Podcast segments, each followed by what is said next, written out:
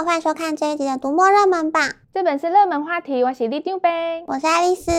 爱丽丝，你会不会觉得啊，自从开始用智慧型手机之后，每天这样滑滑滑，讯息一大堆，注意力越来越难集中了？你不是本来就擅长分心吗？哎，你什么意思？我这是日理万机。你这个借口我都会背了。不然推荐你这次热门榜上一本书名超长的书，说不定可以治好你日理万机的毛病啊！什么超长书名？就是智慧型手机知识碎片化时代的阅读力最新技术大全。那个不好意思，你刚刚说什么？听得不是很清楚。你刚刚说什么？智慧型手机？什么技术大全？就说你不止注意力不集中，记忆力也不行吧？不过这不重要。最重要的是，这本书教我们大家在很难维持长久专注力的时代，怎么培养短期集中力，把散漫分心的零碎时间变成能够吸收知识的效率时刻。哇，这种能力听起来好威哦！零碎时间积少成多，最适合我这种日理万机的人啦。是说你日理万机是为了要发大财吗？哎呦，你讲钱就太俗气了啦。我哈当然是为民服务啊！啊，你也知道，有钱人都是钱滚钱，哪有像我这样做牛做马的？说的也是，投资好像才是让人财富自由的关键。不瞒你说，像我这种数学超好的精算大师，其实也很适合投资致富哦。你什么时候数学超好了？你就在买周年庆的时候精打细算吧。而且你知道吗？投资根本不是靠数学逻辑就可以赚大钱的。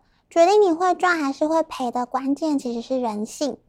哦，我懂哦，人性是脆弱的，有时候就是会忍不住加码再加码，摊平再摊平，啊，结果就变成这样了。没关系，你不孤单。投资是放大人性的几率游戏的作者，是一位获奖无数的数学家。书里就讲到他的切身经历。让你看看一位数学逻辑满分的聪明人为什么会在股市里惨赔。两千年初，他以每股四十七美元的价格买进世界通讯这家网络服务公司的股票。世界通讯的营收达两百五十亿美元，这听起来蛮不错的吧？但之后遇到打抗网络泡沫化，世界通讯的股价持续下跌。这个时候，作者以当初买进的价格为标准，想说再怎么买都比之前便宜。不停加码摊平，甚至借钱投资。天哪，鬼故事都是这样开始的。没错，在这本书里，作者用他自己的经验告诉我们，投资绝对不是单纯的数学问题，还要克服我们很难处理的人性。想要避开这些投资错误的读者，一定要好好参考这本书。没错，等于他是赔上身家的血泪告白，一定要好好参考一下。不过，爱丽丝，你知道吗？为了发大财呀，我嘛是真打拼。我在为民服务之前呢，我也是打过超多工的。嗯，没想到利都北跟孔子一样，无少也见，故多能鄙视啊。是说，我觉得世界上最难的打工就是便利商店了。你看，像现在要做手摇饮料、泡咖啡、双麒麟、热压吐司，还有原本的结账、理货、代收业务。真的是十项全能。不瞒您说，我就是曾经在便利商店打工的小天才哦。那你现在怎么变成这样？你现在还不是坐我旁边？哎，你好好说话哦。我可是知道最近有出一本便利商店的书哦。没想到你知道，这次热门榜上的不便利的便利店超级厉害，九月才上架就冲进今年的畅销前十名。哦，你看，这就是便利商店的力量。便利商店是我们生活中几乎不可或缺的存在。这本书讲的是韩国一间 OS 便利店，有一位退休女老师担任店长，她将近七十岁，却还是为不成才的丈夫和儿子烦恼。这间便利商店的店员有从街友转职，也有准备公务员考试多年却始终没考上的年轻女子。还有丈夫离家，儿子因为投资股票花光存款，必须靠他工作养家。五十多岁的女士。哦，这样听起来，这些人其实都过得不太好诶。可以这么说，每个人的人生里总是会有一些不便利，但在这间不便利的便利店里，看店长、店员、顾客间的人生百态，看似平凡的互动中疗愈着彼此，他们的故事也不知不觉温暖着我们。嗯，这种经营一家店、看遍人生百态的故事啊，好像一直都很疗愈人心哎。说到开店，这次热门榜上还有一间抹茶咖啡店哦。不过它很特别，是月曜日的抹茶咖啡店。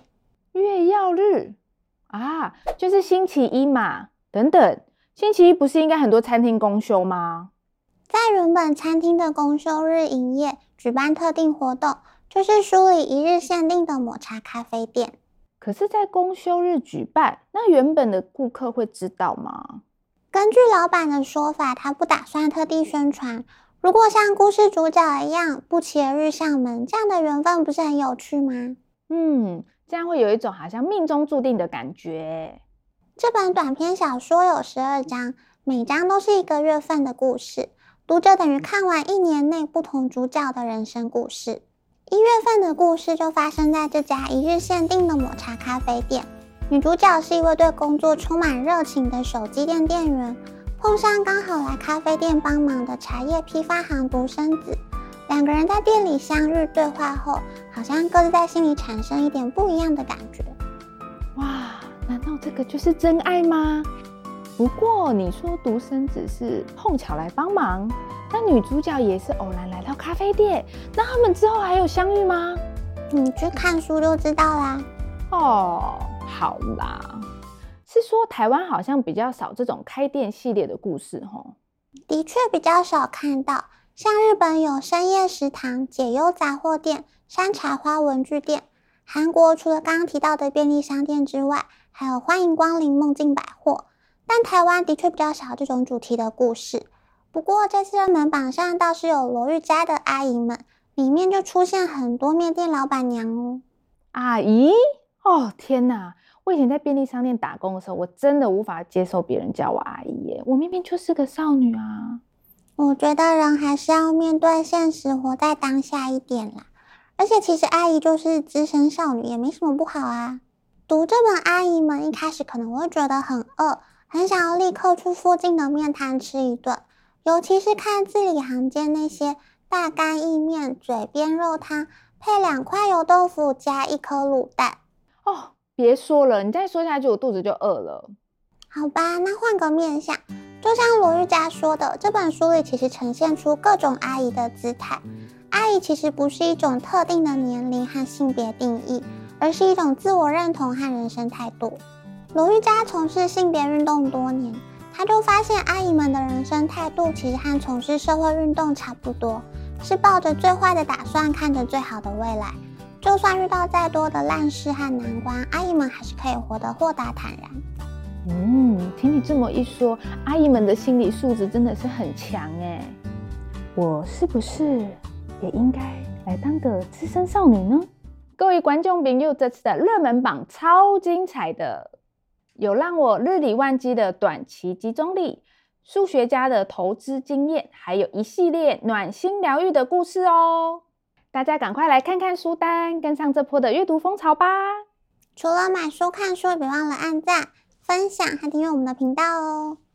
那么，读墨热门榜，这本是热门话题，我们下次见，拜拜。拜拜。